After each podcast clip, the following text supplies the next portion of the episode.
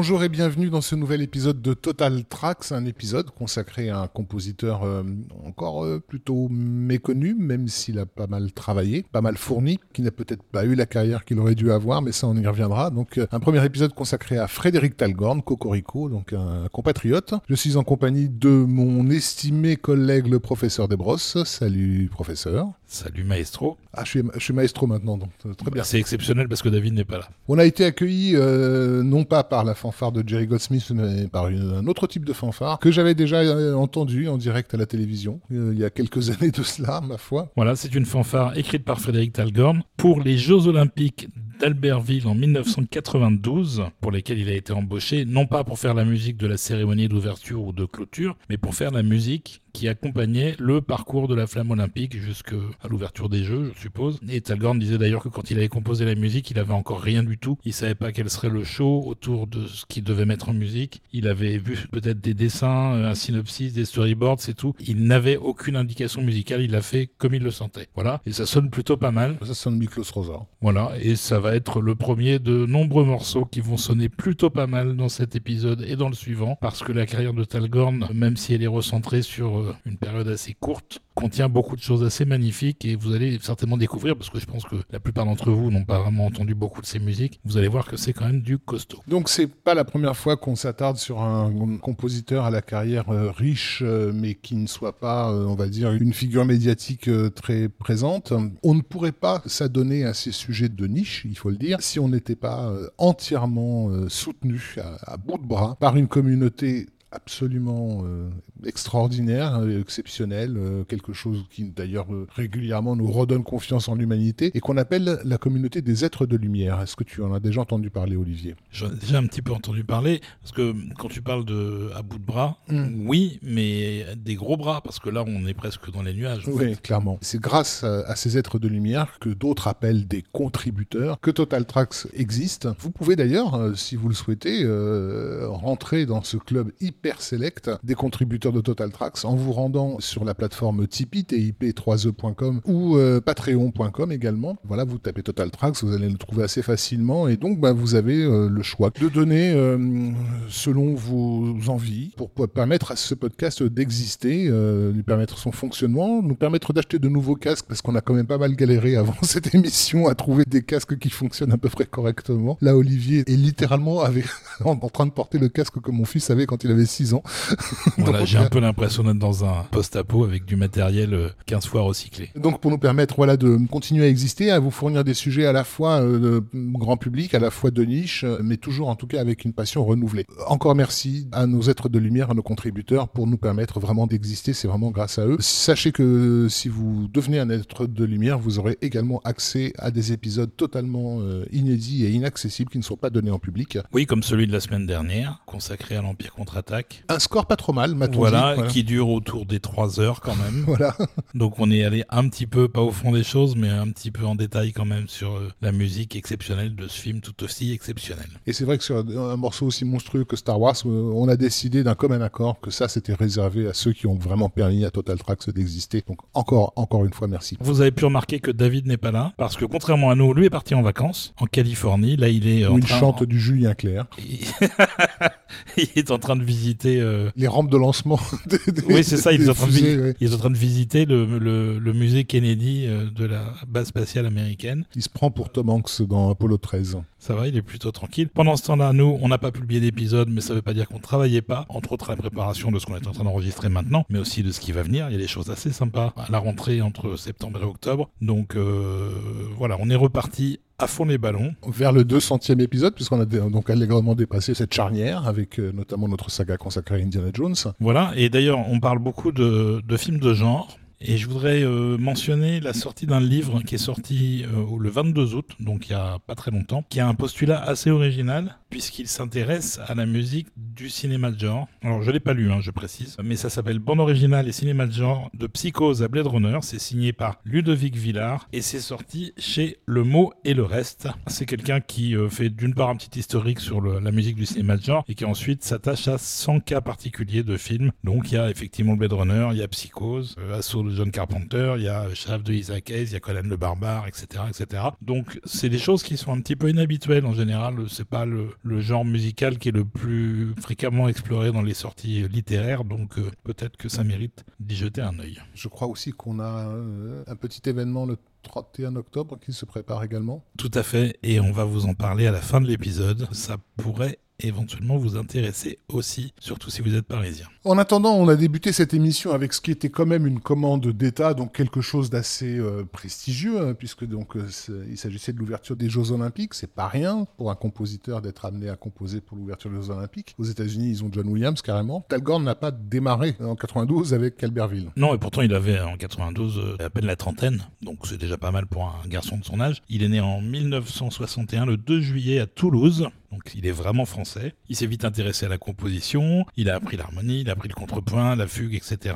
Il a étudié avec Yvonne Loriot, qui était euh, la seconde épouse d'Olivier Messiaen et qui était aussi la sœur de Jeanne Loriot, qui était une très célèbre euh, instrumentiste qui jouait des ondes marteneau. Une fois qu'il a terminé ses études, il commence à composer comme ça pour le concert et il se rend compte que c'est très très difficile de faire jouer sa musique. Encore un qui a la même réflexion, Guy Horner, etc. Et il décide de se tourner vers la composition pour l'image juste pour que les gens entendent sa musique en fait. Et il commence à travailler un petit peu à la télé, à faire pas mal de musique de pub, mais le cinéma français ne vient pas le chercher. Et en 1987, il décide de déménager à Los Angeles. Et assez étrangement, son premier contrat est un contrat avec un Français, et pas n'importe Pas lequel. n'importe lequel, clairement, oui. Puisqu'il s'agit de Gérard Kikoïn, dont on a déjà parlé dans cette émission. Gérard Kikoïn, que nous avons tous les deux en ami sur Facebook. Oui, il se trouve, euh, le- le- les Et- hasards de- des connexions nous ont, nous ont menés jusqu'à lui. Et d'ailleurs, si nous écoutons, le salue bien bas. Et qui est ben, surtout connu pour être euh, l'empereur du cinéma porno français des années 70, de l'âge d'or du cinéma porno français. Oui, à l'époque où le porno ressemblait encore à du À cinéma, du cinéma, avec en- des films 35 tournés en pellicule, voilà. etc. Kikoïn, bah, en fait, euh, est un cinéphile, hein, tout simplement. euh, donc, quelqu'un qui s'est lui-même nourri de beaucoup, beaucoup de films. Et effectivement, à la fin des années 80, alors que le porno est en, en- pas en chute libre commercialement, mais en tout cas, on ne fait plus de films pour la salle. Voilà, il est un peu en berne. Voilà, il fait fructifier son expérience euh, des plateaux euh, en se tournant vers un genre, pour le coup, complètement laissé à l'abandon en France, qui est le fantastique, et non plus spécifiquement le fantastique gothique, avec cette euh, nouvelle adaptation de Dr. Jekyll and Mr. Hyde, qui s'appelle euh, en anglais euh, Edge of Sanity, dans lequel euh, le Dr. Jekyll n'est interprété par rien moins que Norman Bates, alias Anthony Perkins. Voilà, donc pour faire du film de genre, à l'époque, c'est un petit peu comme aujourd'hui. Il vaut mieux aller aux États-Unis. Mhm. C'est quand même une production US, à budget relativement limité, mais malgré tout, c'était plus facile à faire là-bas qu'en France, alors que Gérard Kikoïn aussi, lui, français. Et alors, je ne sais pas comment il a connu Talgorn, mais en tout cas, il a été intéressé parce que Talgorn proposait, alors que celui-ci n'avait jamais fait de long métrage. Il avait fait un petit peu de téléfilm en France, mais c'est tout. Mais il avait des maquettes assez impressionnantes quand même euh, dans mon souvenir parce que on va pas se le cacher, toi et moi, on a connu à une époque quelqu'un qui a été proche de, de Frédéric Talgorn et qui nous avait fait écouter beaucoup de ses premiers morceaux. Et notamment, il nous avait fait écouter le morceau qui lui lui avait fait découvrir Talgorn, qui était un truc qui, qui avait été composé au Conservatoire de Paris, je crois, qui était une petite pièce euh, musicale, mais déjà incroyablement virtuose. Ils sont devenus euh, collègues et amis, on va dire, et euh, il, il a suivi sa carrière euh, pendant quelques temps C'est ça. avant que Talgorn donc, ne déménage aux, aux États-Unis. euh. Qu'est-ce qui l'a motivé en fait à partir aux États-Unis? En fait, ce que lui disait, c'était qu'il n'avait pas du tout prévu de partir au départ aux États-Unis pour travailler dans le cinéma. Ça, il avait essayé en France. Euh, mais il s'est trouvé que sa première femme était américaine. Ils se sont mariés aux États-Unis. Et donc, il avait fait une série télé, quelques pubs et c'est tout. Et donc, il va s'installer aux États-Unis parce que sa femme est américaine. Et quelques mois après, il est contacté par Kikoin. Et c'est comme ça qu'il a commencé aux États-Unis en travaillant pour un film semi-français. Et c'est un souvenir extraordinaire pour lui parce que déjà, c'est son premier long métrage. Et en plus, il a absolument tout donné. C'est-à-dire qu'il a essayé de faire la meilleure musique possible. Et d'ailleurs, il regrette un petit peu d'être allé à ce point-là dans une composition qui euh, dépasse le cadre du film et qui quelque part pourrait presque le desservir tellement elle est euh, travaillée, pointue, etc. Et après il partira dans des choses un petit peu plus simples entre guillemets pour ses travaux suivants parce qu'il aura appris justement qu'il faut pas tout donner au premier film. On écoute euh, donc ce morceau de, Edge of Sanity qui est tout simplement le générique d'ouverture. C'est ça. Donc voilà, Dr. Jekyll Mr. Hyde de, de Gérard Kikoin, musique Frédéric Talgorn 1989.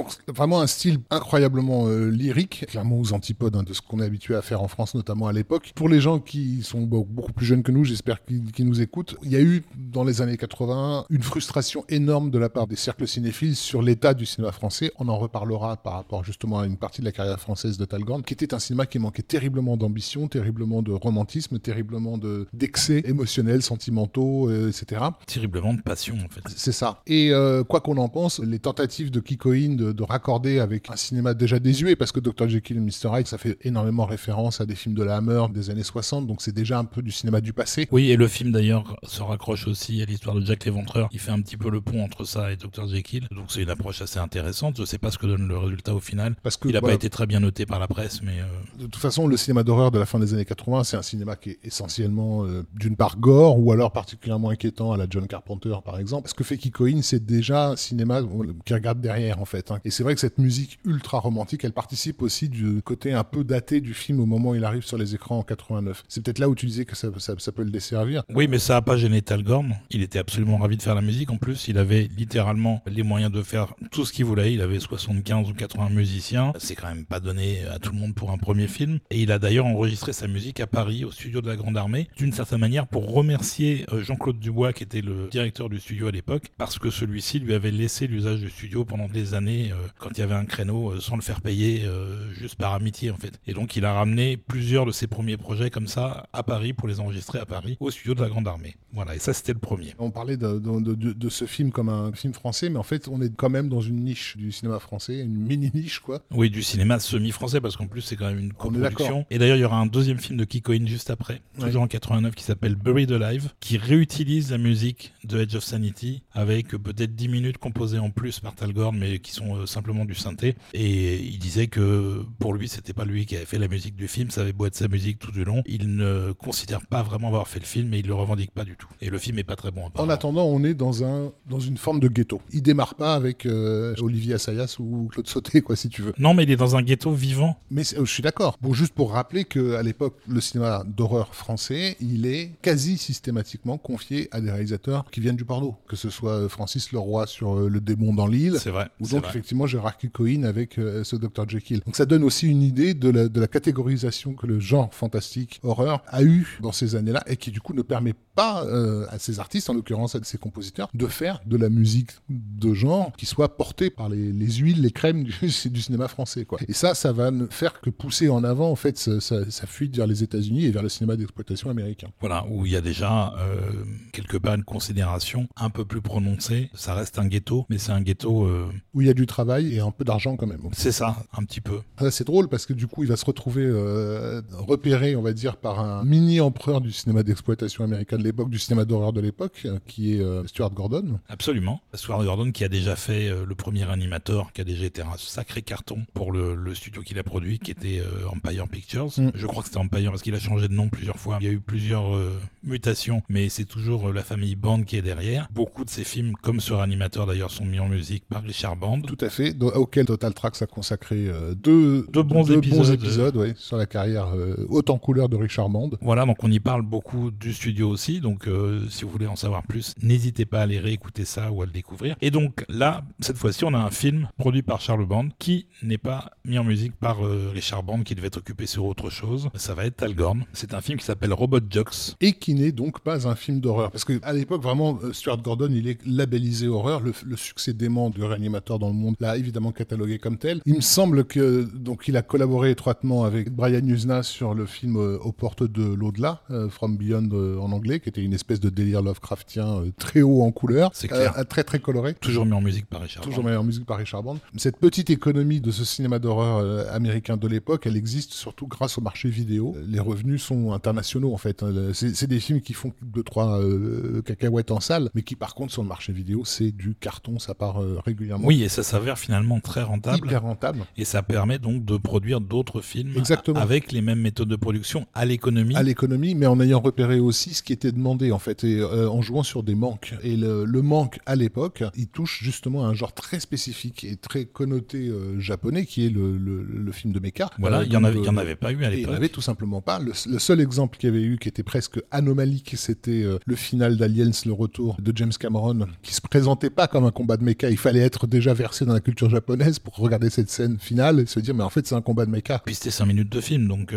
Et en plus de ça, Stuart Gordon était absolument fasciné par les Transformers, la gamme de jouets Transformers euh, qui a été créé au Japon. Il avait vu les films qui en avaient été faits en animation et il disait pourquoi on n'arriverait pas à faire ça en live? On a la technique pour les effets spéciaux maintenant, il faudrait un peu de budget, mais il y a moyen. Et donc il est parti à fond là-dedans. Il a fait appel à un auteur de science-fiction euh, extrêmement réputé qui s'appelle Joe Aldeman, à qui il a soumis son pitch. Euh, et Aldeman en a tiré un scénario. Alors c'est une collaboration qui a été un petit peu compliquée parce que Aldeman voulait absolument tirer ça vers le film plus adulte avec des personnages un peu plus travaillés, alors que Stuart Gordon voulait vers le truc un petit peu plus adolescent, un petit peu plus enfantin. Et euh, au final, ils ont trouvé un, accord entre les deux. Mais euh, le film, on sent, est tiraillé entre les deux, en fait. Bah oui, mais bon, moi, j'ai du mal à concevoir qu'on puisse faire un film de méca qui s'adresse pas prioritairement aux, gamins. Enfin, c'est quand t'as 10 ans que t'as envie de voir des robots géants se foutre sur la gueule. En tout cas, le film se fait. Là, il apparaît donc presque, encore une fois, comme une, une anomalie qui va pas le rester longtemps parce qu'il va y avoir quelques autres films de méca qui vont arriver après aux États-Unis.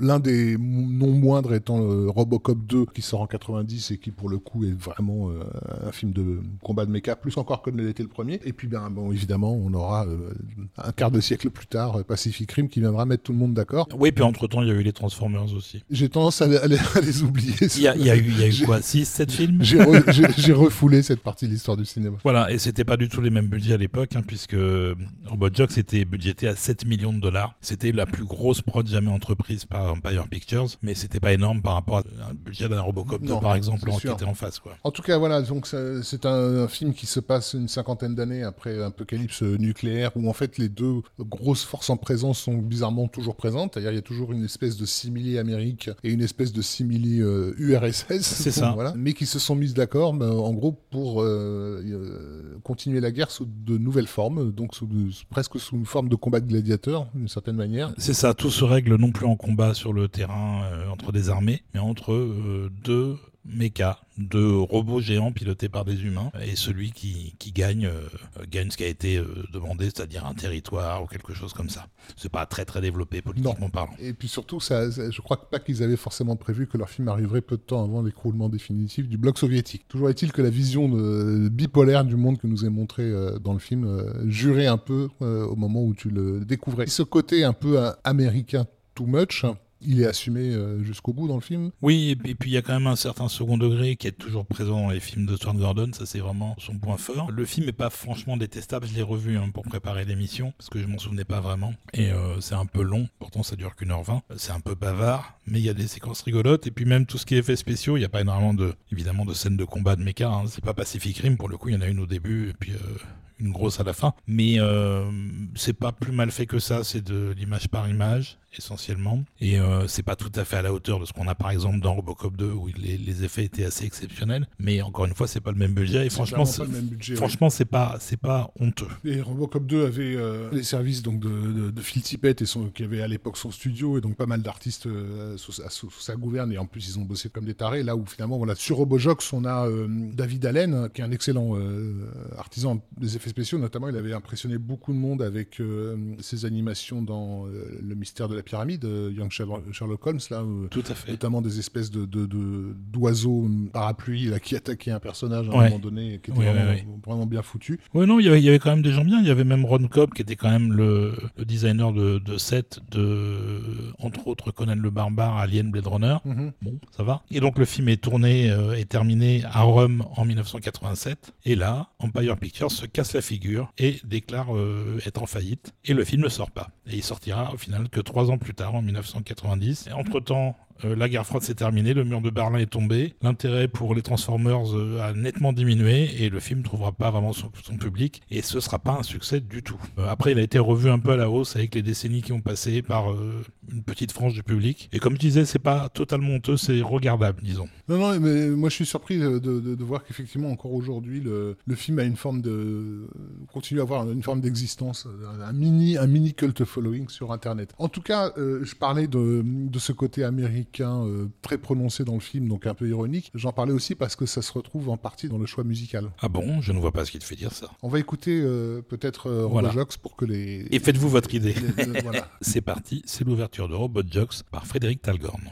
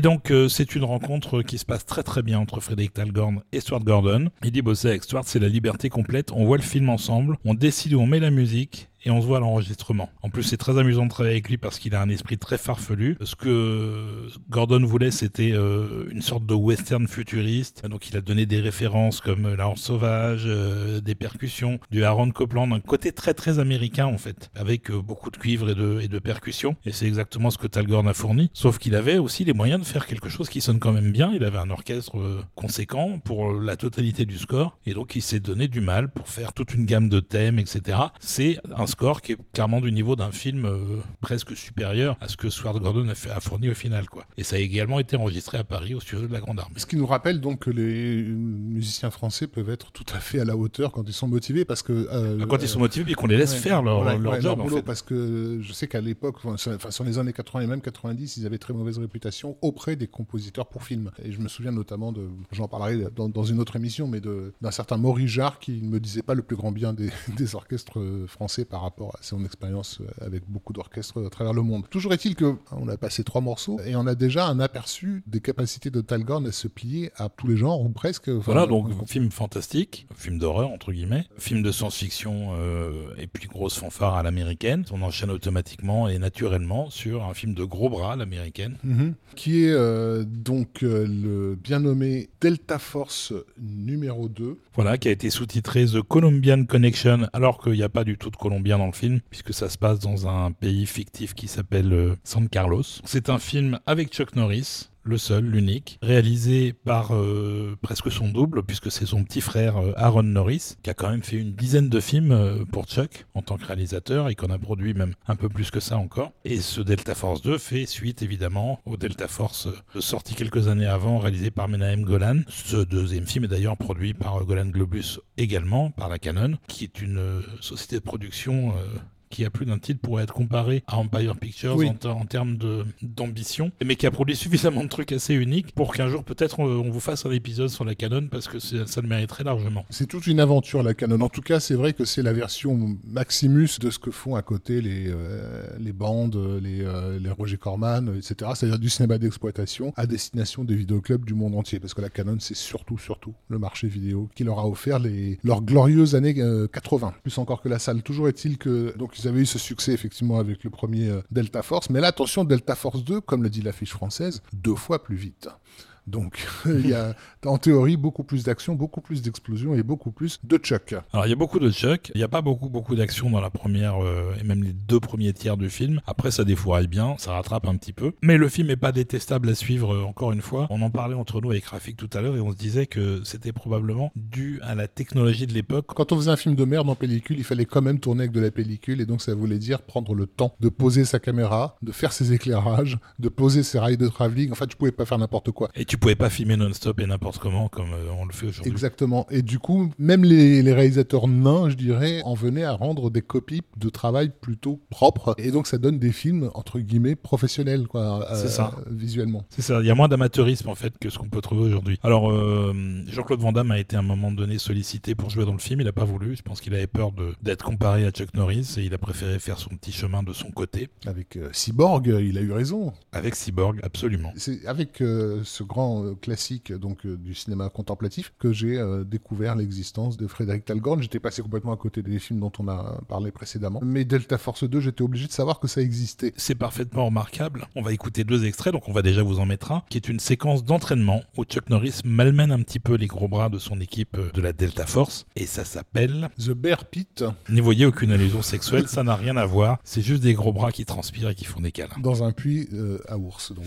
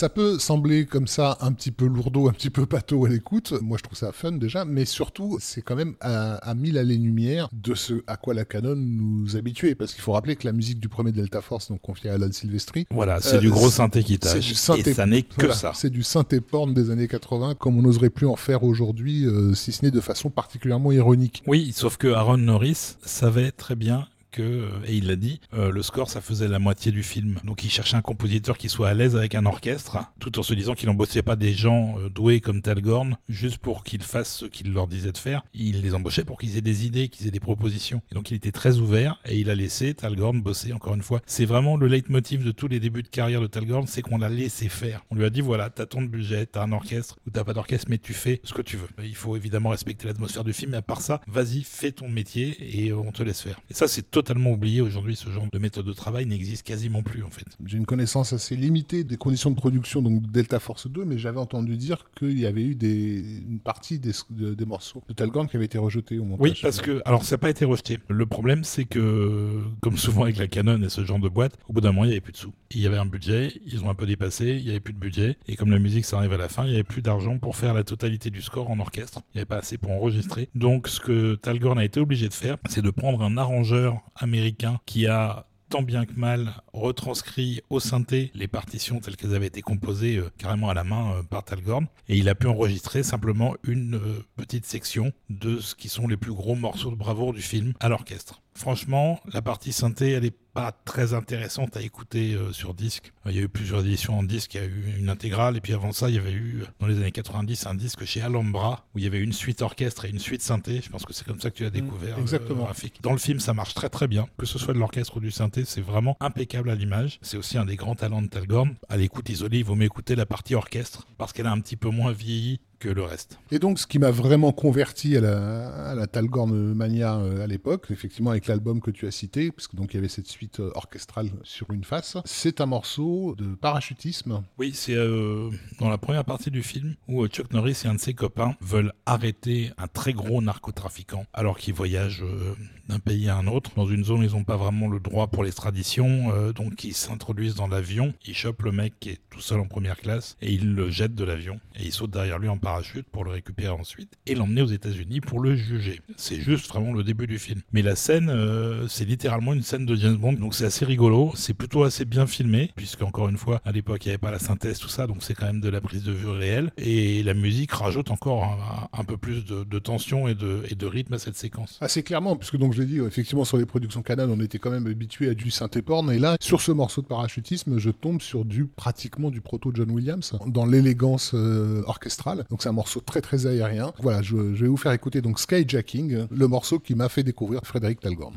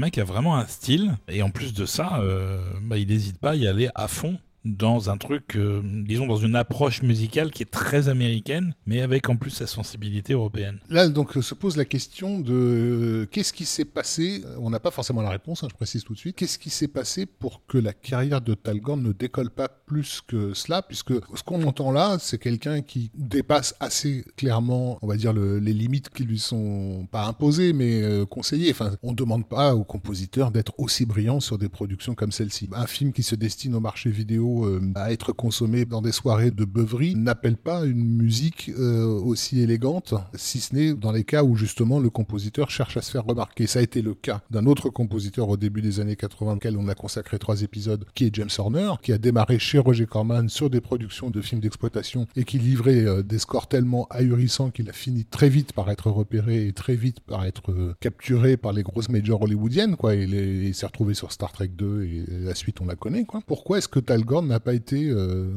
repéré de la même façon C'est un mystère, d'autant plus que moi je l'ai jamais rencontré, mais enfin, euh, les gens qui le connaissent, euh, les interviews qu'on peut lire de lui, donnent l'impression de quelqu'un de tout à fait charmant. Les réalisateurs avaient l'air contents de travailler avec lui. Enfin, il n'y avait pas de problème de personnalité véritablement. Pourquoi? Je ne sais pas. Mais effectivement, vous allez voir au fil des deux épisodes qu'on vous a préparés que sa carrière va euh, évoluer vers des terrains de moins en moins fertiles.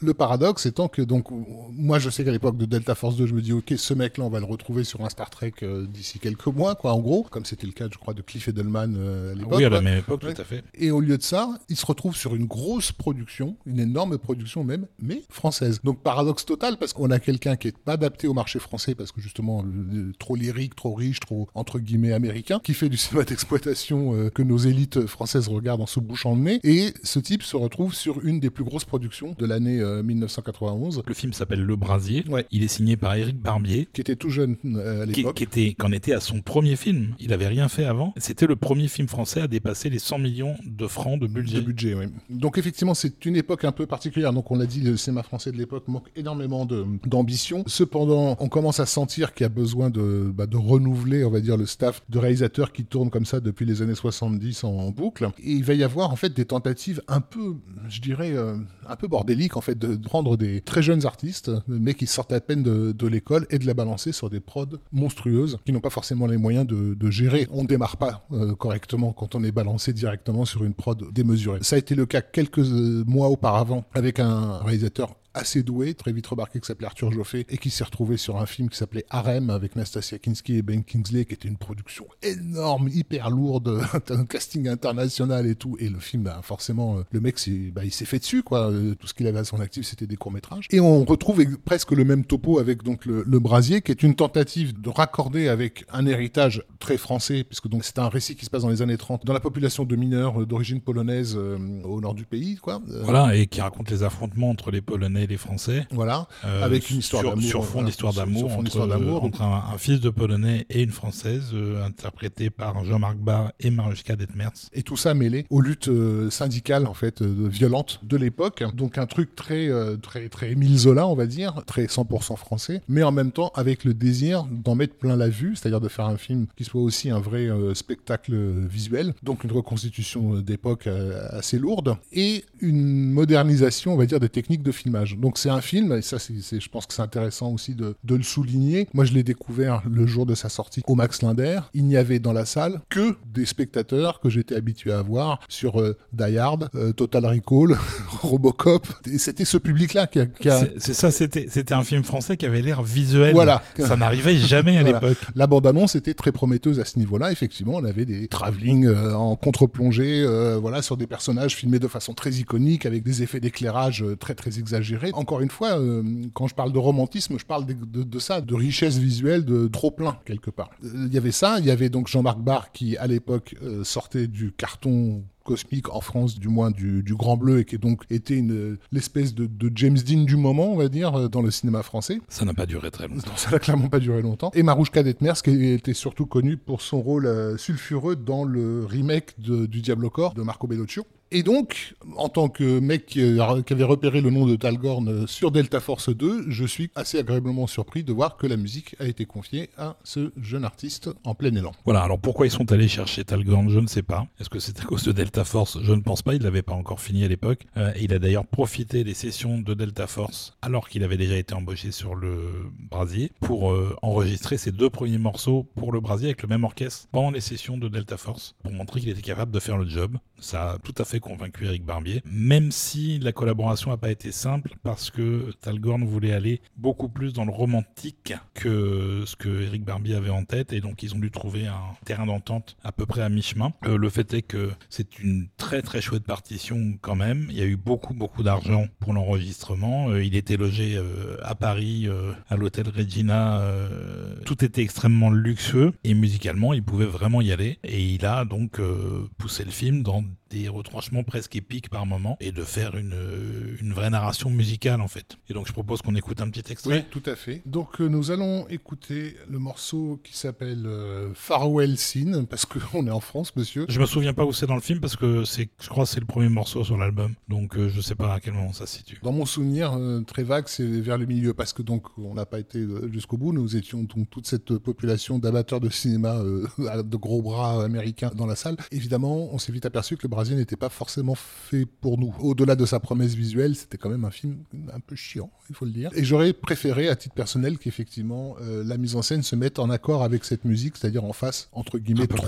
Euh, en tout cas, un peu plus. et d'ailleurs, euh, il n'y aura pas d'autres collaborations avec Eric Barbier, puisque il fera appel après, pour les autres films qu'il a fait, à son frère Renaud Barbier, qui est extrêmement talentueux aussi, mais c'est le premier réalisateur qui lâche Dalgorn après ce film-là. Et c'est peut-être bah, c'est peut-être ça le fil rouge de pourquoi Talgorn est là aujourd'hui, c'est parce que les gens ne sont pas fidèles avec lui. Bah, le fait est que le film est un énorme échec commercial, un gouffre même, on peut le dire. Oui, enfin, c'est pas la faute du compositeur, ça. Hein. Évidemment, mais euh, le fait est que Barbier va pratiquement plus tourner en dehors de la publicité pendant plus de 15 ans, donc il va, il va revenir avec Le Serpent euh, en 2008, quelque chose comme ça. Euh, ouais, 2007, avant, d'enchaîner avec Le Dernier Diamant et La, Promesse de l'Aube, d'après le roman de, de Romain Gary. C'est quand même un gros hiatus, et c'est un film, à ma connaissance, qu'il a renié le brasier. Donc, ben, il a fermé la porte. Enfin, je veux dire, euh, le fait que Talgorn et, Barbier n'aient pas rebossé après, c'est aussi parce que apparemment, il a, il a tout brûlé derrière lui. Quoi. Oui, mais, mais c'est dommage, surtout quand on, écoute la musique. Euh, avec le recul qu'on a aujourd'hui. Allez, c'est parti. Allez, c'est parti pour la scène d'adieu, le farewell scene du brasier. Et vous allez voir, vous allez entendre plutôt qu'on n'est pas vraiment dans ce qu'on faisait dans le cinéma français de l'époque en 1991.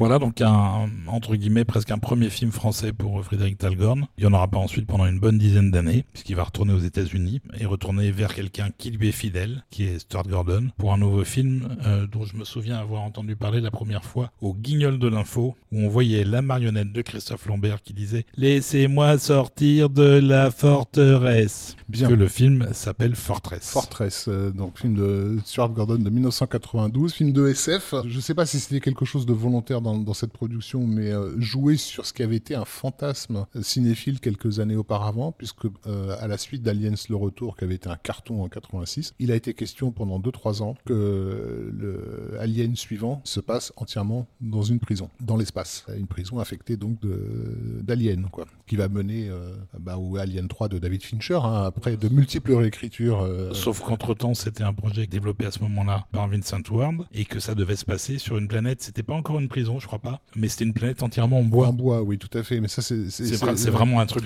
Mais le, du, du pur Vincent mais le, Ward. le premier pitch, c'était la question de la planète prison. On y a même accolé le nom de McTiernan à une époque, hein, euh, fin des années 80. Donc, enfin, bref, en tout cas, tout le monde avait fantasmé sur un alien euh, en version euh, haute sécurité avec Stallone, quoi, si tu veux. Et en fait, Forteresse, c'est ça. Voilà, sauf que c'est très très très haute sécurité. C'est une prison dont personne ne s'échappe, encore plus que les autres prisons dont on ne s'échappe pas, où euh, Christophe Lambert et son épouse, jouée par Laurine Locklin, sont enfermés parce qu'ils ont fait un bébé alors que ça n'est pas permis par la loi. Ils l'ont pas encore fait, elle est, elle est enceinte. Bah, ils l'ont fait du coup. Et donc, euh, euh, il prend euh, 31 ans, je crois, dans les dents direct parce qu'il a fait un enfant et qu'il a essayé de quitter le pays. Tout ça parce que, forcément, les réserves de la Terre ont diminué. On ne peut plus avoir une population euh, exponentielle comme on a actuellement encore euh, dans la réalité. Comme souvent chez, chez Stuart Gordon, on est dans le ludique à fond, quoi.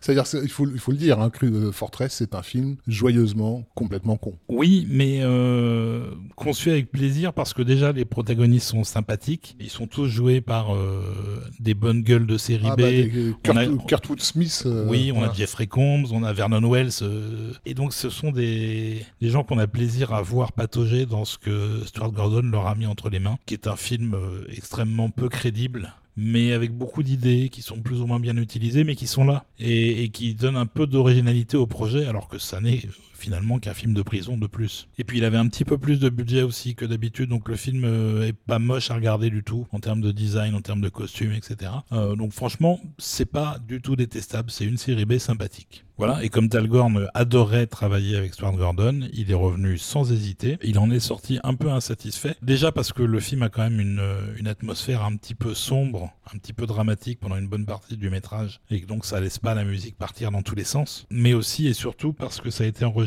cette fois-ci à Salt Lake City, et qu'il n'était pas du tout satisfait de la performance de l'orchestre. Il a eu du plaisir à travailler avec Stuart Gordon, à travailler sur le film, mais il n'est pas content du résultat. Et d'ailleurs, le, la musique n'est jamais sortie officiellement en CD, si ce n'est un promo qui avait été édité euh, en sous-main par euh, Intrada, mais qui était vraiment pas destiné à la vente véritablement. euh. C'était le seul moyen de le mettre à disposition du public, mais c'était un peu sous le manteau quelque part. Moi, je suis reconnaissant euh, à Talgorn d'être présent sur un film comme Fortress, même s'il faut reconnaître que ce type de film-là, spécifiquement, qui est clairement, même s'il est sorti en 92, c'est encore un film qui est complètement co- coincé dans les années 80, que ce soit en termes de visuel, de, de mise en scène, enfin, on est Oui, même- en même en termes de jeu des comédiens. Oui, on peut le dire, mais qui, je trouve, appelle naturellement une musique un peu plus euh, en fait, un, un peu plus euh, années 80, justement. Oui, un peu plus synthé. un peu plus synthé, etc. Mais ça faisait quand même plaisir d'avoir un simili space opéra avec un score adapté. Donc il y aura une suite euh, huit ans plus tard réalisée par Geoff Murphy qui s'appelle Fortress 2 Re-Entry, qui est mise en musique par euh,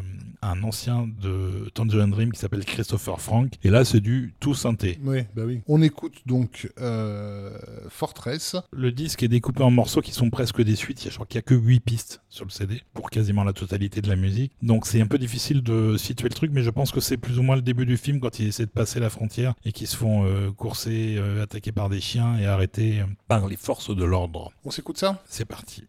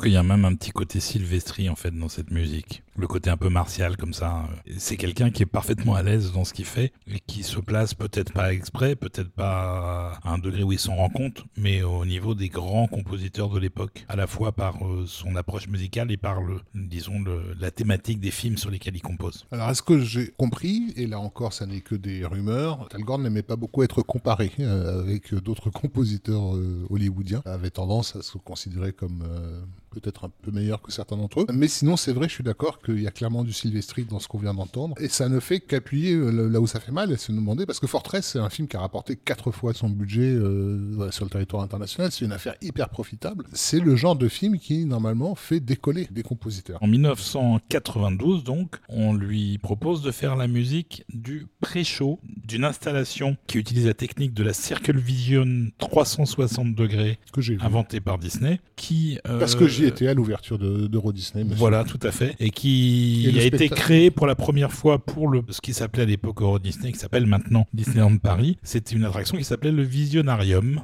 où on pouvait voyager à travers les, le temps euh, dans une salle qui proposait un écran à 360 degrés. C'est ça. Le show lui-même était mis en musique par Bruce Breton, mais le pré-show, c'est-à-dire là où on fait attendre les spectateurs dans la salle avant de rentrer dans cette espèce de, truc euh, circulaire, avait aussi un film avec une narration hein, où on rencontrait le personnage du Timekeeper. C'est le nom de l'attraction euh, en anglais, le Timekeeper. Et cette musique-là, par contre, du pré-show était faite par Tal Gorn. Et ça, je ne le savais pas à l'époque, parce mais par contre, je savais que c'était Bruce Breton. C'est-à-dire que l'attraction qui, soit dit en passant, était pas terrible. Effectivement, j'ai même pas suivi le, texte. Je me suis contenté d'essayer d'écouter la musique sans presque regarder les images. Je pensais que tout ce qu'il y avait dans le, Visionarium était aussi de, Bruce Breton. Tu me confirmes que ce n'est pas le cas. Donc on écoute un extrait donc du Visionarium de Frédéric Talgorn, 1992, donc pour l'ouverture du parc Disney à Paris. Allez hop.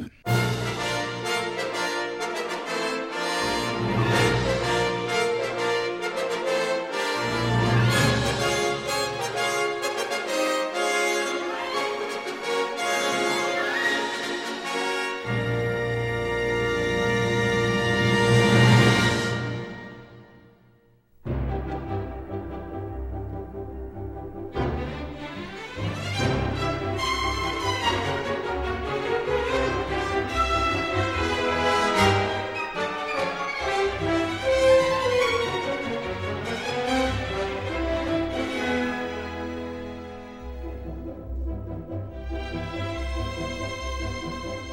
you.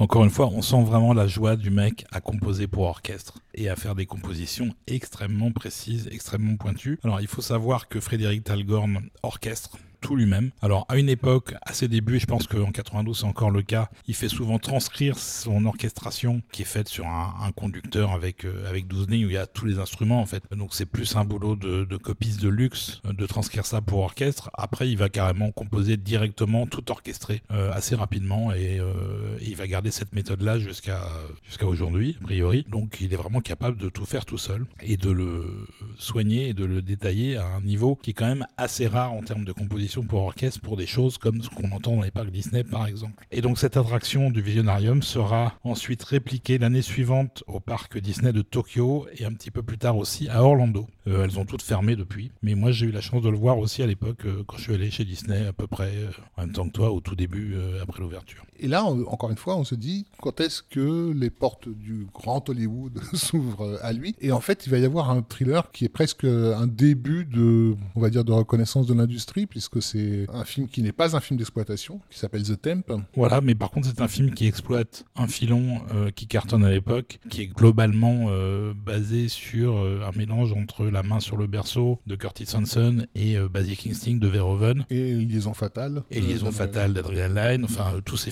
films-là avec, avec des, femmes, des femmes fatales modernes. Où un pauvre cadre supérieur se voit harcelé par une femme, une femme fatale vipère, voilà. Voilà, le pauvre cadre supérieur, là, c'est Timothy Hutton. Et la vipère, c'est Lara Flynn Boyle qui vient de cartonner avec Twin Peaks. Exactement. Et qui est dans sa très prime jeunesse. Elle est effectivement, pour le coup, très très séduisante euh, dans ce film comme dans, dans ceux euh, qu'elle a enchaîné à l'époque. Voilà, on en a oublié un dans les références. Il y avait aussi euh, Harcèlement, Disclosure de oui. d'après Michael Crichton. Oui, exactement. Alors, je n'ai pas vu ce film qui est sorti chez nous sous le titre français extraordinaire de, de Meurtre par intérim. Voilà, en anglais ça s'appelait donc The Temp, alors qu'en français littéral ça se traduirait plutôt par intérimaire ce qui est, euh, je crois, le personnage de Lara Flynn Boy dans le film. Oui, mais en France, on a besoin d'avoir des titres explicites, et donc euh, il fallait le mot meurtre, euh, il fallait un truc qui fasse peur, quoi. Ça aurait pu être l'intérimaire de la mort, le sous-sol de l'intérim, meurtre par intérim, ça va en plus. Je n'ai pas vu le, film, même si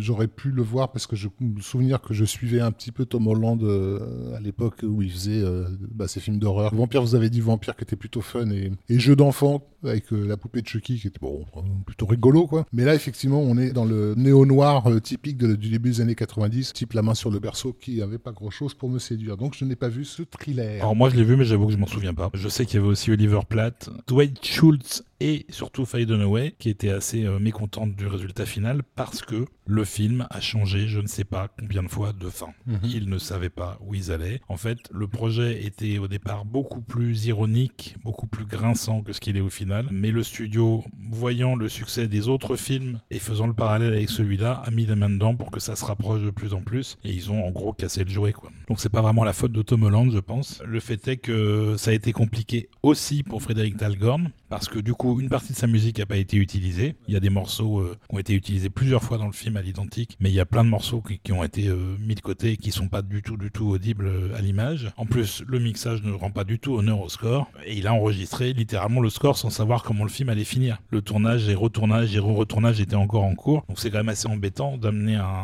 une narration musicale d'un point A à un point B sans savoir où est le point B. Il disait que la, la fin du film a été changée cinq fois et qu'il avait plus le temps de refaire la musique, de refaire les scènes qui avaient été modifiées. Par contre, le CD qui a été édité à l'époque par Vares Saraband reprend la vision de Talgorn. Euh, donc il y a plein de morceaux qui sont pas dans le film, qui sont sur le disque. Mais à, l'image, c'est difficile d'apprécier le travail qui a été fait. Et le film sera d'ailleurs un gros bide. Et c'est bien fait pour eux. C'est bien fait pour Timothy Hutton. Donc on écoute euh, Meurtre par intérim. Voilà, on écoute le générique de fin qui résume un petit peu ce que Talgorn avait fait pour le film. Et encore une fois, c'est très très bien.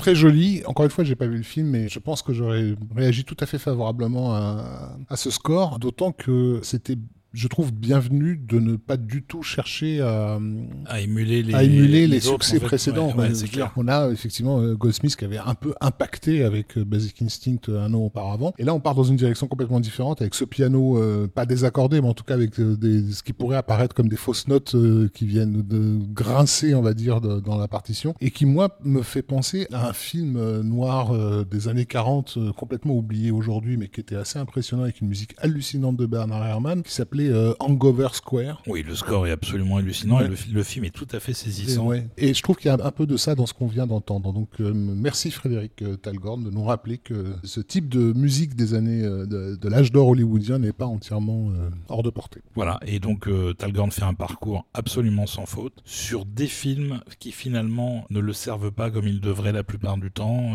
Ça dérape un peu à un moment donné, mais il n'est jamais en cause. Il s'adapte parfaitement au projet, il est extrêmement polyvalent et extrêmement créatif. Et ça va quand même lui donner euh, accès à quelque chose d'assez unique dont on a parlé en détail, donc on va pas revenir en détail dessus, qui est la série euh, Young Indiana Jones Chronicles, Les, aventures, de jeune Indiana Jones. Voilà, Pour ceux qui nous découvrent, on a consacré euh, plusieurs épisodes donc à la saga Indiana Jones que vous pouvez retrouver à partir du numéro 100 jusqu'au 105, enfin 104, 105. Et effectivement, le dernier épisode était entièrement consacré à la série télévisée, dans laquelle Olivier nous a fait l'immense honneur de nous sortir des morceaux totalement inédits qu'on n'avait jamais entendus parce qu'ils n'étaient pas parus en disque, composés par Frédéric Talgorn. Et c'est à cette occasion que certains de nos auditeurs ont découvert le style de Talgorn et nous ont demandé d'en d'en savoir plus, d'où l'émission que vous êtes en train d'écouter maintenant. Et bien évidemment, on vous a gardé de côté un petit morceau quand même pour cet épisode consacré à Talgorn. Un morceau d'un épisode qui au final n'est pas mis en musique par Talgorn parce que son score a été rejeté. On va écouter ça, ça s'appelle Paris, septembre 1908, et on se retrouve tout de suite.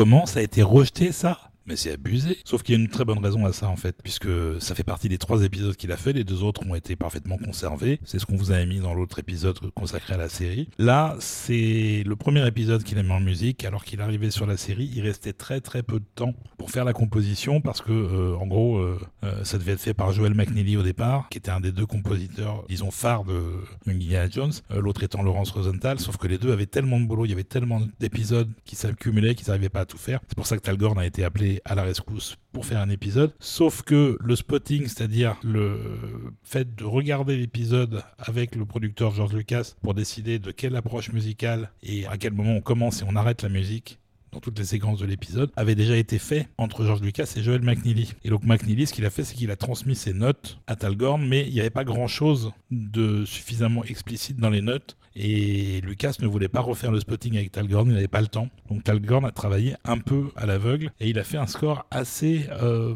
mélancolique. C'est un épisode avec le jeune Indy tout petit en fait quand il a 8 ans et qui découvre en gros l'univers de la peinture euh, moderne euh, à Paris en 1908. L'épisode est d'ailleurs très sympa et donc il a fait le score sauf que c'était pas du tout ce que Lucas attendait. Il y a eu un problème de communication en fait. Donc celui-là a été rejeté contrairement aux deux autres qu'il a fait pour la série. Et il regrette pas finalement que ce soit arrivé comme ça parce que ça lui a appris beaucoup de choses pour la suite sur les méthodes de travail avec les productions, les producteurs et les réalisateurs. Il y avait eu donc d'autres soucis sur euh, la série euh, Indiana Jones Chronicles, non pas sur les épisodes, mais sur l'édition euh, discographique dont on a parlé.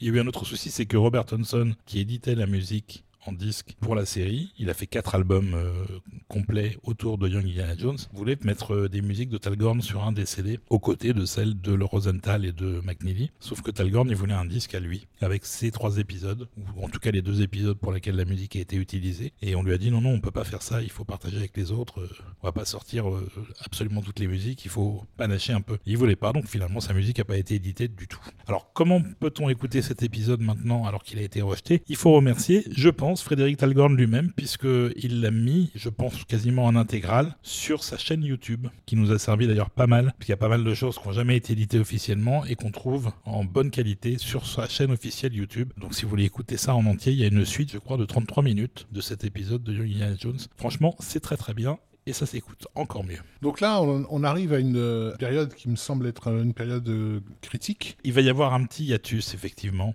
de quelques années, où il va se consacrer à d'autres choses. Entre autres, il va faire pour euh, le festival Saint-Vincent à Dijon une composition de musique sacrée qui s'appelle Vinum Sanguinem, une ode à Saint-Vincent, une pièce de presque 70 minutes, dont la première aura lieu en 94. Et il va assez peu travailler à l'image dans cette période-là et les un ou deux ans qui suivent encore une fois, on n'a pas les informations, mais voilà, qu'est-ce qui a bien pu se passer euh, dans sa carrière, dans son rapport avec les Américains? Parce que, bah, mine de rien, quand même, euh, arrivé sur la série Indiana Jones Chronicles, qui devait, en tout cas, qui a servi de tremplin à quelqu'un comme Joel McNeely, elle aurait dû servir de tremplin à quelqu'un comme Talgorn. Pourquoi ça s'est pas produit? C'est à cette époque-là dont on, a entendu parler, encore une fois, à Paris, euh, on n'avait pas Internet, tout ça, donc c'était tout ça était de l'ordre de la rumeur, que John Williams avait approché Talgorn pour l'inviter à devenir son orchestrateur. Moins de orchestrateurs. Voilà, ça pourrait être une légende urbaine, on ne sait pas si c'est vrai. Hein. Mais il y, y, a une rumeur comme quoi Williams lui avait proposé, qu'il a refusé, qu'il voulait faire sa propre musique. Pourquoi pas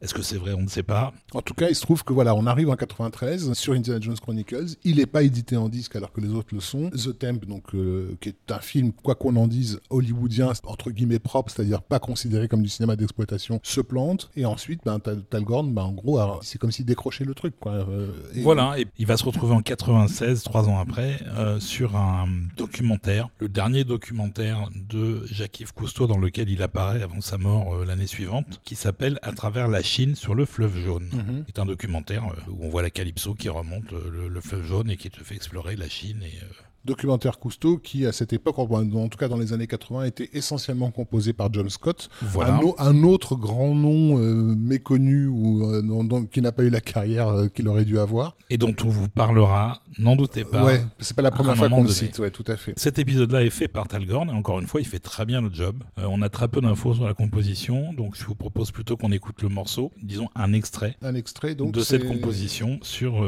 à travers la Chine sur le fleuve jaune, un morceau qui s'appelle The Great Wall, la Grande Muraille.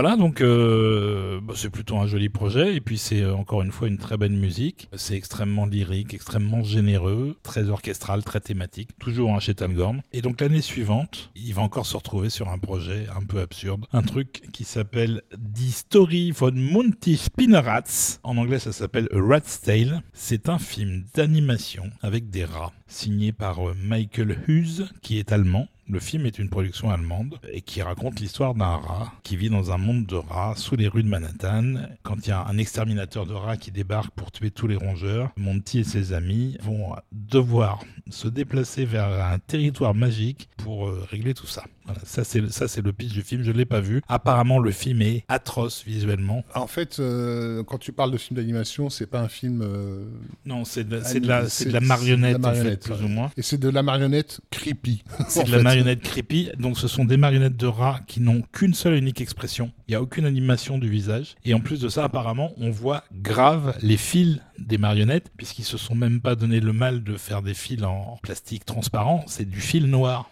Donc, on les voit tout le temps, en fait. Le protagoniste, qu'ils appellent dans le film un canaligator, c'est un crocodile, quoi. Et visiblement fait en carton. Enfin, euh, ça a l'air euh, pas soigné du tout, du tout, en fait. Je suis devant quelques images. C'est un film en scope, euh, tourné en pellicule. euh, encore une fois, un truc d'apparence euh, professionnelle. Oui, mais c'est des marionnettes sans expression. Enfin, avec une mono-expression. Sauf qu'effectivement, c'est des marionnettes de rats. Elles sont quand même, euh, ouais, elles sont creepy. oui, elles sont creepy, clairement. Et ça sort pratiquement à la même époque que euh, les Feebles de Peter Jackson, qui est euh, la, la- la version complètement dégénérée et gore et malsaine du Muppet Show. Donc, euh, je sais pas exactement. ce- Voilà, on sait même pas que- très, bien comment ni où ça a été distribué. euh, c'est un peu filmé comme de la télé apparemment. Je l'ai pas vu encore une fois. hein, je, je me base là carrément sur des comptes rendus de gens qui l'ont vu dans IMDb. C'est pour vous dire le niveau d'information. On Voilà. écoute euh, quand même euh, ce que Talgorn nous a fait. Mais Mais il, a, mais il a fait le job. Il était assez frustré par l'album parce qu'il y avait que quatre morceaux de lui, euh, parce qu'il y avait aussi des chansons dans le film. Sauf que ces quatre morceaux, ils totalisent quand même quelque chose comme 28 minutes d'écoute. C'est pas si mal finalement.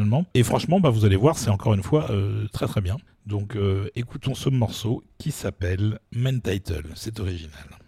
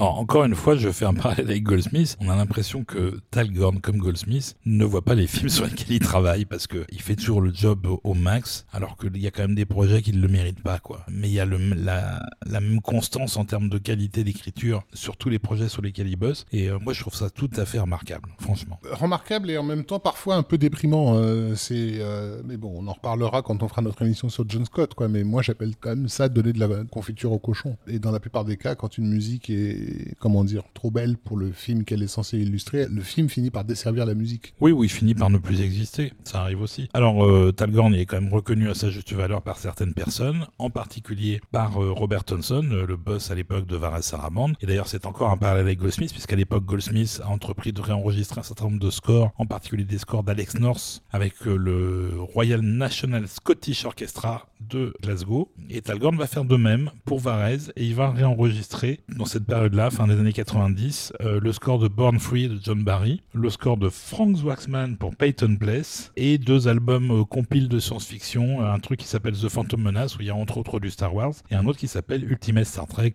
vous vous en doutez, il y a du Star Trek. Les deux premiers sont très bien.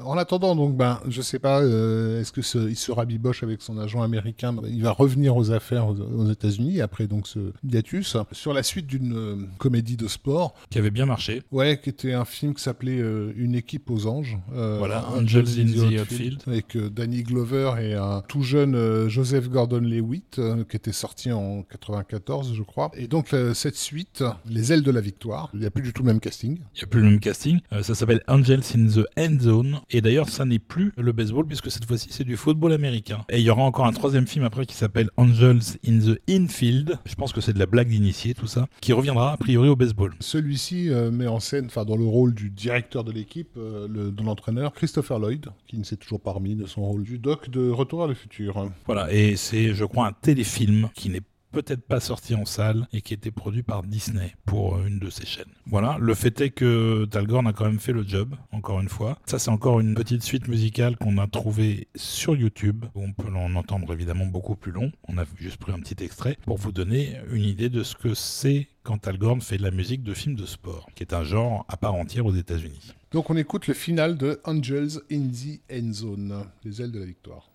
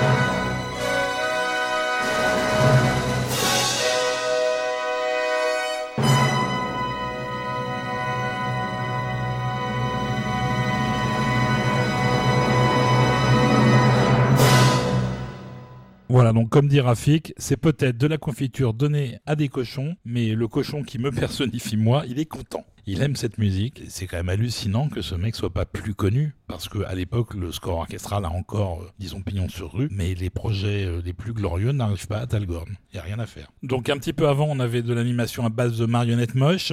Et là, on va aller sur de l'animation, euh, entre guillemets, plus traditionnelle, au moins en forte partie, pour une suite d'un succès assez confortable du début des années 80 qui s'appelait Heavy Metal dont on vous a d'ailleurs parlé dans un de nos épisodes consacrés à la fantasy. Oui, tout à fait. Filler nous avait fait un épisode entièrement consacré au, au magnifique score de d'Elmer Bernstein pour euh, Metal Hurlant, le film, donc le, dessin animé euh, à sketch euh, de 1981, produit par Ivan Reitman, qui était donc une adaptation de la version américaine du magazine Metal Hurlant, donc qui mêlait à la fois les influences françaises de la revue d'origine, donc de Metal Hurlant, avec des influences plus américaines plus orienté, on va dire, sur le public ado. Donc c'était un mélange un peu bizarre entre de, de, euh, un peu punk, euh, comme on pouvait en lire justement dans les pages françaises du magazine, avec du Boobs the Paradise euh, opportuniste et très orienté ado, des jeunes filles dénudées à forte poitrine, qui faisaient le, le charme des posters de chambre d'adolescents à cette époque-là, qui écoutaient un peu beaucoup trop de heavy metal, en focalisant sur les boobs. Donc dessin animé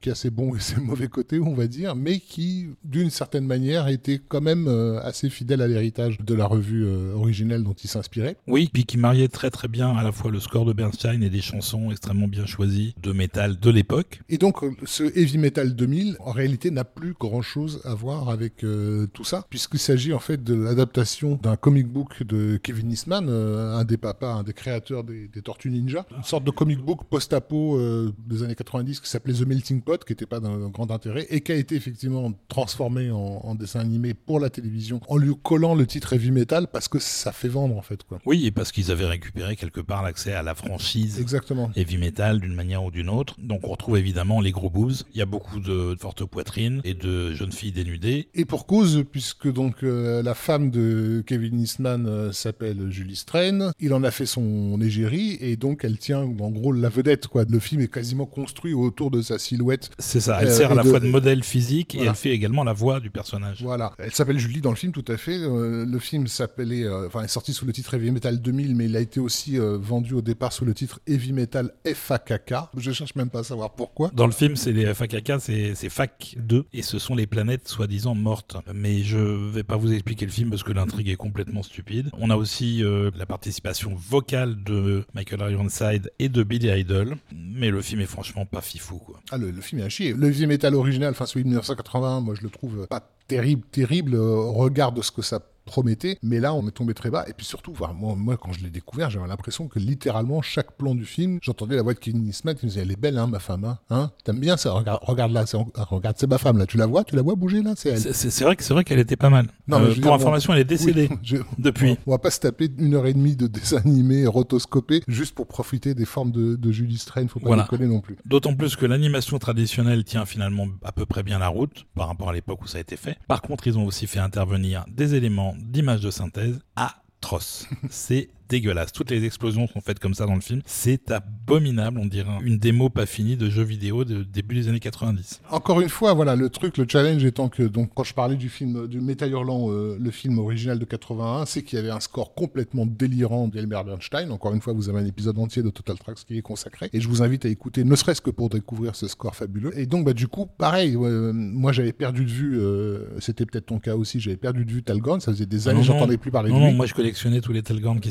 sortaient. Hein, et, euh, c'est pour ça je les ai tous du coup. Parce effectivement, ils sont moi, introuvables maintenant. Moi, je retrouve son nom au générique de Heavy Metal et dès, le début du film, je me dis ah alors est-ce qu'il va se mettre au challenge quoi? Est-ce qu'il va euh, nous Bernsteiniser non, ce, ce, dessin animé? Comme tu disais, il n'aime pas être comparé. Il s'est pas comparé à Bernstein. Il connaissait pas vraiment le film d'origine. Il était content de travailler sur de l'animation par contre. Donc on va écouter ce morceau qui s'appelle euh, Julie et Kerry. Donc ce sont deux personnages féminins qui sont sœurs dans le film. Julie, c'est plutôt la badass qui arrive, euh, qui se pose sur la planète, qui de son petit vaisseau avec son gun. Et en montage parallèle, on voit Kerry euh, qui se douche langoureusement en se touchant les seins sous la douche. Et donc, euh, Talgorn, il met ça en musique de manière absolument sublime. Écoutez donc les 2 minutes 30 de musique qu'on a pris dans une des suites du score tel qu'il est représenté en CD. Et on vous parle après de comment Talgorn, il a travaillé sur le film et sur de l'animation.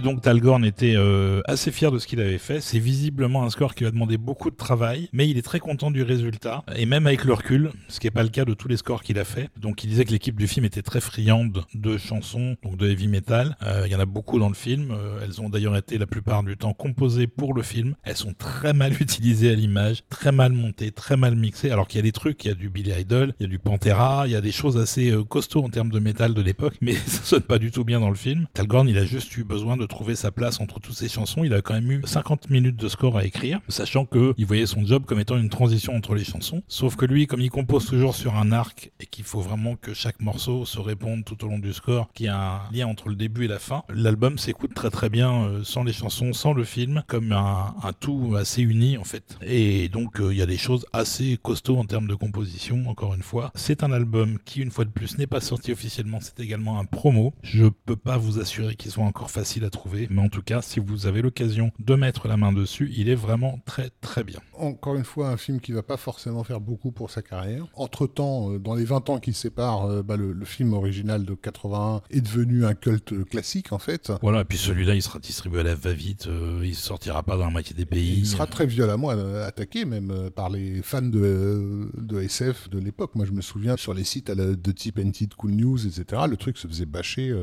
très très violemment. Alors que, priori, Kevin Nisnan, c'était euh, un des leurs, si tu veux. On se serait attendu à ce qu'il soit euh, un peu moins dur sur le résultat. Mais voilà, il faut le dire, le film est quand même à chier. Et alors, pour euh, la petite note personnelle, le score est enregistré à Munich parce qu'entre-temps, Talgorn s'est installé à Munich et qui fait l'aller-retour entre Los Angeles et Munich. Il habite plus en France. Et donc, il va enregistrer là-bas avec un orchestre local. Voilà, donc on a fini cette première partie. On va quand même terminer avec une section non négligeable de la carrière de Frédéric Talgorn parce que assez clairement oui. Euh, à partir de 96-97 il va être invité par la librairie musicale The Wolf qui est une très grosse boîte de musique de catalogue à composer pour eux. La musique de catalogue c'est des musiques qui étaient enregistrées selon des paramètres précis. On dit voilà il faut un morceau par exemple épique euh, victorieux etc euh, tu composes un truc comme ça. Et ils ont des centaines et des centaines d'albums comme ça de musique soit de plein de compositeurs différents soit composés par une seule et unique personne. Ça va être le cas pour Talgorn. Ces bibliothèques musicales elles sont souvent utilisées par la télévision, les documentaires, et trucs comme ça. Voilà, un peu en dernière minute, on a besoin de, de, ce type de musique. Voilà. Mais il y en a qui sont euh, utilisés dans des films, ça arrive parfois. Hein. Et euh, évidemment, Talgorn n'était pas du tout intéressé par ça. Il avait un préjugé très négatif sur la démarche de composer littéralement de la musicomètre. C'est ça, on appelle ça de la musicomètre dans le milieu. Et puis finalement, il s'est rendu compte qu'il avait une totale liberté. Il avait juste une contrainte de style pour chaque morceau, mais après, il faisait ce qu'il voulait absolument ce qu'il voulait. Et comme en plus de ça, il avait le budget, c'était enregistré pour grand orchestre. Et il a d'ailleurs développé une euh, relation de travail assez poussée avec le National Philharmonic de Londres, qui a fait pas mal de ces albums-là. Et donc il a fait entre 97 et 2008, je crois, 8 albums pour The Wolf qui sont absolument sublimes tous. Il y a des trucs magnifiques sur tous les disques. J'abonde dans ton sens puisque tu m'as soumis en fait euh, les albums pour que je puisse faire un, choix de certains morceaux et mon problème c'est qu'effectivement je ne savais pas trop quoi choisir. C'est difficile hein. C'est quand même des albums bien remplis effectivement. Voilà donc ce qu'on s'est dit c'est qu'on va vous faire à la fin de cet épisode là et je pense à la fin du suivant aussi une petite suite issue de ces albums. On va pas vous donner les titres parce que si vous voyez un album de Wolf par Frédéric Talgorn, prenez-le, c'est superbe. Franchement, il n'y a pas à hésiter du tout. Après, c'est pas facile à trouver parce que c'est pas vendu dans le commerce.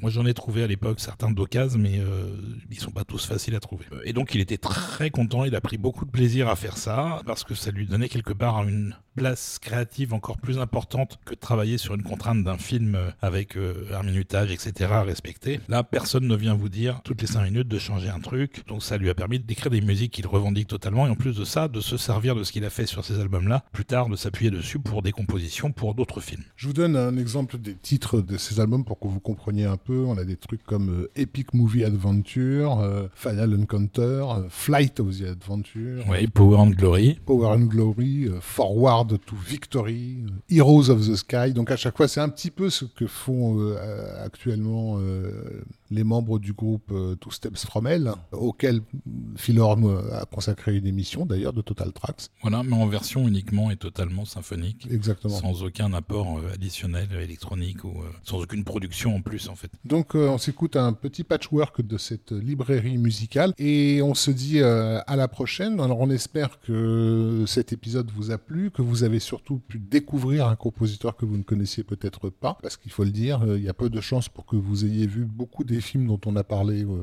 aujourd'hui. L'épisode suivant, ça va être encore plus compliqué parce qu'on va euh, se retrouver plutôt sur le cinéma français qui n'est pas forcément notre grande spécialité à toi et à moi. Voilà, mais, on, y va gaiement parce que c'est Frédéric Talgorn et que ça le vaut bien. Voilà. Et bien sûr, on remercie à nouveau nos êtres de lumière, nos contributeurs qui ont permis à cet épisode d'exister en l'état. On reviendra bientôt vers eux parce qu'on a plein de choses à leur proposer, je crois, un petit truc dont tu voulais nous parler, Olivier. Un petit événement qui va avoir lieu pour Halloween. Donc le 31 octobre. Donc le 31 octobre, qui sera un concert consacré aux musiques de films d'horreur, qui est organisé en partenariat avec Total Tracks par Panic Cinéma, qui va avoir lieu au Folies Bergères, rien de moins, une très belle salle. On vous en parlera un petit peu plus en détail euh, dans les épisodes à venir, quand on va se rapprocher du concert, mais euh, prenez déjà date si ça vous intéresse, parce que la salle est pas super grande et que ça va vite se remplir. Donc si vous êtes contributeur à Total Tracks, vous avez également accès, normalement, en toute logique, lorsque vous êtes au palier euh,